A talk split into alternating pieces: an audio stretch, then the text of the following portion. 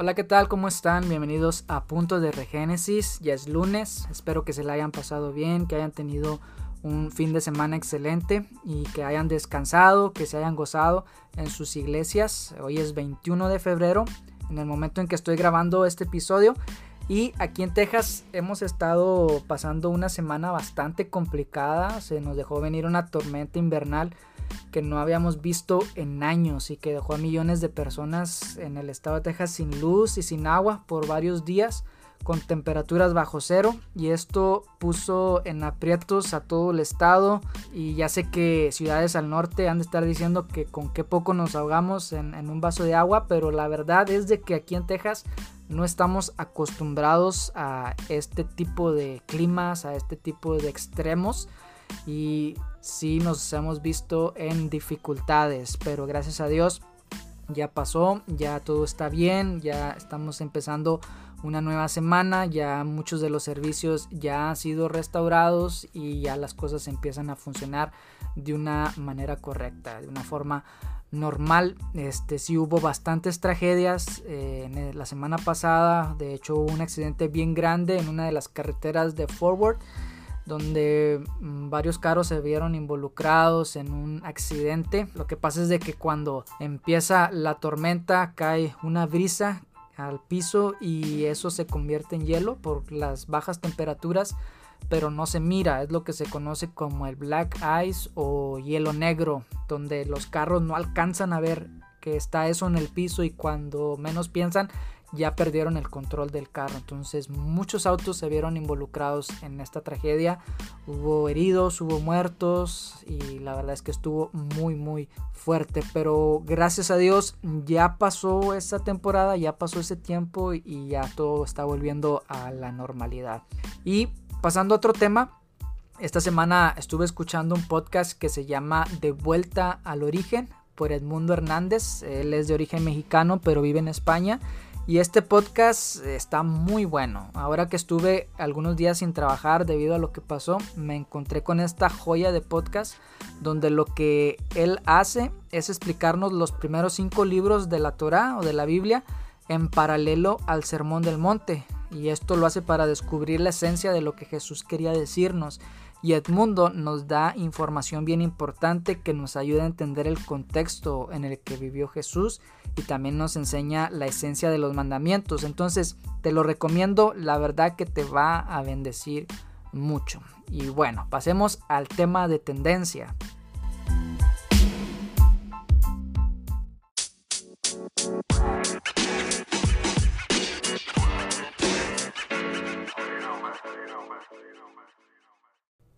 ¿Qué es lo que ha sido tendencia esta semana? Bueno, ha estado en tendencia durante estas últimas semanas una serie del universo cinematográfico de Marvel, del UCM, que se llama WandaVision. Tal vez tú no has sabido de esto, tal vez no estás enterado, pero esta es la serie del momento. Y la están pasando por Disney Plus semanalmente.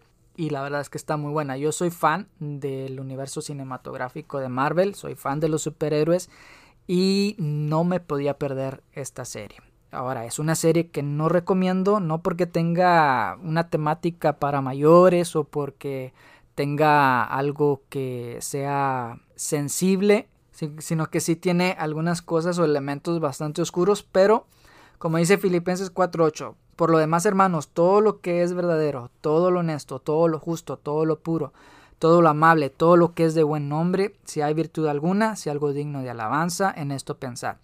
Y pues bueno, si puedes obtener algo de beneficio que hable a tu vida o que puedas usar como un ejemplo para entender una verdad espiritual o práctica, pues ah, como dice la palabra, hay que pensar en eso. Y la temática de esta serie, en lo personal, la forma en que se ha ido desarrollando me ha puesto a pensar en ciertas cosas que quisiera compartirles en este episodio. Y es que la semana pasada les compartí a ustedes el episodio de Gina la Rebelde, hablando de este caso de cómo esta mujer Gina Carano fue despedida por los comentarios que había hecho en su Twitter, debido a esta cultura de la cancelación, de que si tú dices algo que va en contra de lo que los demás piensan o de lo que el colectivo piensa, pues vas a ser cancelado porque no va conforme al pensamiento actual. Y en este caso, las compañías que tenían contrato con esta persona pues no quieren verse involucradas en un problema con este tipo de personas que protestan por la cancelación de algo y todo tiene que ver con intereses económicos, ya lo sabemos. Pero esto me puso a pensar en cuanto a esto de la cultura de la cancelación y básicamente esto es un movimiento que se ha dado en las redes sociales, donde debido a que todos tenemos el poder de opinar sobre algo, detrás de una computadora, de un aparato móvil o de una tablet. Entonces opinamos sobre cosas y armamos colectivos con tal fuerza en la que podemos decidir a quién correr de su trabajo y a quién no. Y básicamente la cultura de la cancelación no es algo nuevo, es algo que ha estado siempre en la conciencia del ser humano. ¿Por qué? Somos seres que tendemos a cancelar aquello que no se amolda a nuestra cosmovisión, o a nuestros paradigmas o a nuestra forma de ver las cosas. Tendemos a cancelar todo lo que consideramos diferente o que es poco familiar a lo que estamos acostumbrados. No aceptamos que algo diferente entre en nuestro entorno. Entonces, en base de ese pensamiento de que somos personas que no aceptamos algo diferente o de que algo diferente entre en nuestro entorno, me pone a pensar de que como iglesia también tenemos una cultura de cancelación. Y antes de avanzar en eso, quisiera explicarles un poco acerca de la trama de esta serie, de la serie de WandaVision. Y si tú no has visto la serie y eres de las personas que no te gusta que te las spoileen, entonces estás en todo tu derecho de no seguir escuchando este episodio, aunque no voy a spoilear mucho, solamente algo de la trama, ya que para este momento apenas va en el capítulo 7 y faltan dos o tres más capítulos. Entonces, no te voy a spoilear el final, pero sí un poco de la trama de esta serie. Y esta serie tiene que ver con Wanda Maximoff y Vision, que son dos superhéroes de Marvel. Es por eso que de ahí el nombre de la serie, WandaVision. Lo que trata es sobre la relación de estos dos superhéroes. Y en esta serie, Wanda Maximoff ha hecho, o lo que ha hecho es crear una realidad alterna por todas las situaciones difíciles que ella ha pasado. Ella vio morir a su hermano, vio morir a su pareja, y esto le causó grandes tramas y un profundo dolor. Y esto la llevó a crearse una burbuja, una realidad alterna a la que todos vivimos, donde ella es la que decide qué es lo que pasa, y la realidad que ella ha creado es una serie de televisión, lo que se le conoce como un sitcom, en el que encerró a todo un pueblo y a cada uno de los habitantes de ese pueblo les dio un papel dentro de la serie les dio un personaje y ella controla todo ese pueblo para que todos funcionen conforme a la realidad que ella quiere. Y si hay algo que se sale del lugar y no va en conformidad a lo que ella ha establecido, pues simplemente ella rebobina la escena y vuelven a, comenzar. Pero ahora de la forma que ella quiere, para que todo salga bien, para que todo salga perfecto. Básicamente lo que ella está haciendo es negar la realidad que está fuera y crearse una nueva realidad donde todo es color de rosa.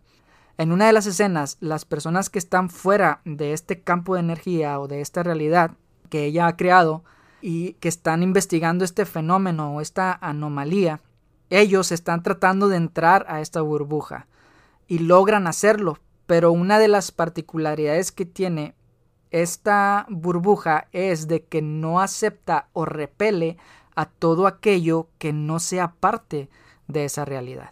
Pero cuando algo logra entrar, llámese persona o cosa, eso que logra entrar es deconstruido y vuelto a construir, pero ahora de acuerdo a la realidad en la que está viviendo Wanda. Es decir, si Wanda en ese momento está viviendo en los años 50 y entra una persona, la persona cambia de aspecto y ahora tiene un look como los años 50 o como los años 60, dependiendo en qué parte de la historia se encuentra la serie que Wanda Maximoff ha creado.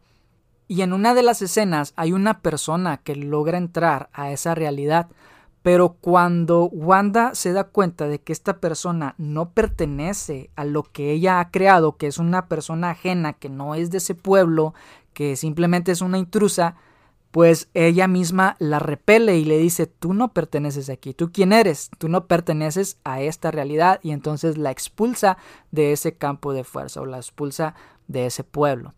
Y no sé si me entendiste, pero para mí esta trama me pareció muy interesante porque A veces que nosotros somos como la protagonista de esta serie. Queremos vivir en nuestra propia burbuja, en nuestra propia realidad y todo lo que es extraño, todo lo que es diferente a nosotros, todo lo que no va en conformidad a lo que está en nuestra mente o lo que nos rodea, lo repelemos y tendemos a cancelarlo y este es un mal que aqueja también a la iglesia. ¿Por qué?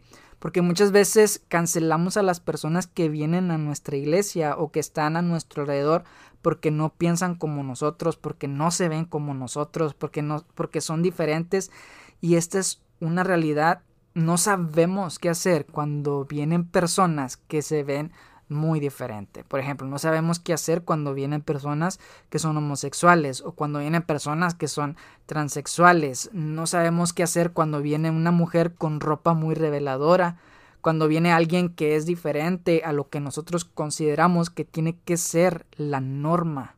O por ejemplo, cuando viene un joven con cierta vestimenta, lo primero que tendemos a hacer es querer cambiar la forma de vestir de esa persona ya sea porque consideremos que es demasiado moderna o porque es demasiado mundana, igual no sabemos qué hacer con, en estos casos. Y lo primero que intentamos es cambiar el comportamiento o lo que se ve por fuera, sin antes ver qué es lo que hay dentro. Porque nosotros somos personas que queremos siempre cambiar las actitudes, de los demás. Queremos cambiar la forma de vestir, queremos cambiar la forma de peinarse, queremos cambiar lo que se ve por fuera. Tendemos a hacer estas cosas sin antes ver qué es lo que hay en el corazón de las personas. Y esto es algo que estaba hablando con mi esposa, es algo que compartíamos y ella me compartía su sentir acerca de esto porque es algo que también se nos habló en la iglesia eh, se nos predicó acerca de que qué es lo que estamos haciendo en casos de necesidad cuando nos acercamos a personas que nos rodean, o sea, o nos estamos acercando a personas que nos rodean, o sea, estamos siendo personas que somos proactivas a la necesidad de las personas o simplemente somos personas que nos alejamos, que con nuestra indiferencia cancelamos a aquel que tiene necesidad. Y estábamos hablando sobre esto. Y una de las cosas que estábamos mencionando también era lo que pasó este fin de semana con la tormenta invernal. Porque todos hablamos desde nuestra posición de privilegio. Y sé que esta es una frase que suena mucho, pero es una verdad de que nos quejamos de lo que vivimos sin pensar en la situación en la que están otras personas. ¿Cómo es que ellos se las están viendo? Porque hay personas que realmente tienen necesidad y nosotros nos quejamos a veces de lo que estamos pasando nosotros cuando en comparación a lo que hay o a la necesidad que hay en otros lugares, pues lo que estamos pasando no significa nada. Y llegamos a varias conclusiones con, con, respecto a esto y una de las conclusiones a la que llegamos fue de que es importante estar conectados con el corazón de Dios, con lo que Dios está haciendo en el momento, con cuál es el corazón de Jesús, cómo es que Jesús actuaría en estas situaciones, porque Jesús iba por el desvalido, él iba por el necesitado, él iba por aquel que estaba enfermo y él mismo dijo, o sea, que él no había venido por los sanos, sino que él había venido por los enfermos. Y Jesús en su ministerio se acercó a aquellas personas que eran rechazadas por los demás. Él comía con prostitutas, comía con pecadores, él tocaba a los enfermos, sanaba a los enfermos y a los leprosos los tocaba. O sea, el ministerio de Jesús era bien práctico. Él realmente manifestó el reino de Dios aquí en la tierra.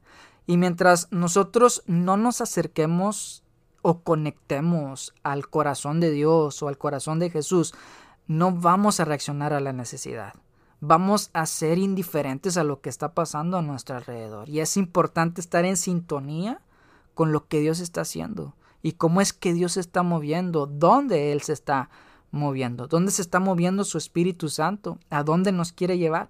Es importante estar en comunión con Dios y en sintonía con su Espíritu Santo y retroalimentarnos con lo que la palabra de Dios nos dice a nosotros nos gusta estar al día. Yo soy una de, las, personas que me gusta estar al día. Me gusta estar informado de qué es lo que está pasando. De hecho, este programa está inspirado en eso, en traerles algo que es relevante en este momento. Pero la palabra de Dios es relevante y tiene que ser relevante para tu vida.